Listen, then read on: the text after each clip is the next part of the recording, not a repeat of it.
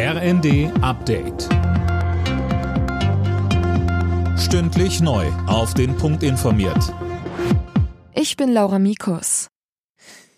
Der erste deutsche LNG-Tanker wird offenbar schon Ende der Woche an unserer Küste anlegen. Das mit Flüssigerdgas beladene Tanker- und Terminalschiff ist auf dem Weg nach Wilhelmshaven, wie Daten des Portals Marine Traffic zeigen.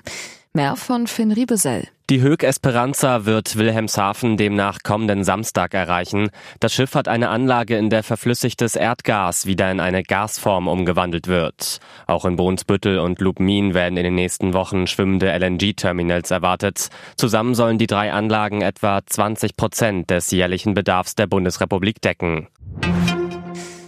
Die iranische Sittenpolizei ist angeblich aufgelöst worden. Das hat der Generalstaatsanwalt mitgeteilt. Die Sittenwächter waren der Auslöser der derzeitigen Protestwelle im Iran. Die Kurdin Masa Amini war im September von der Sittenpolizei festgenommen worden und im Gewahrsam gestorben. Kritiker des Mullah-Regimes reagierten verhalten auf den Schritt. Das Problem sei nicht die Sittenpolizei, sondern der Kopftuchzwang, schrieb ein Aktivist auf Twitter. Ex-US-Präsident Trump sorgt erneut für Aufregung, auch in den eigenen Reihen. In seinem Online-Netzwerk Truth Social forderte er, die Verfassung außer Kraft zu setzen. Hintergrund, er verbreitete erneut seine Falschbehauptung, er sei bei der letzten Wahl durch Betrug um eine zweite Amtszeit gebracht worden.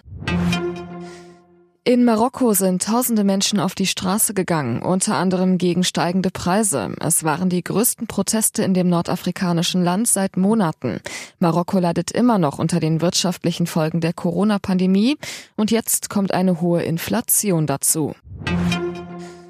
Bei der Fußball-WM stehen die nächsten Viertelfinalisten fest. England setzte sich am Abend mit 3 zu 0 gegen den Senegal durch. Außerdem gewann Frankreich mit 3 zu 1 gegen Polen. Damit treffen England und Frankreich am Samstag aufeinander. Alle Nachrichten auf rnd.de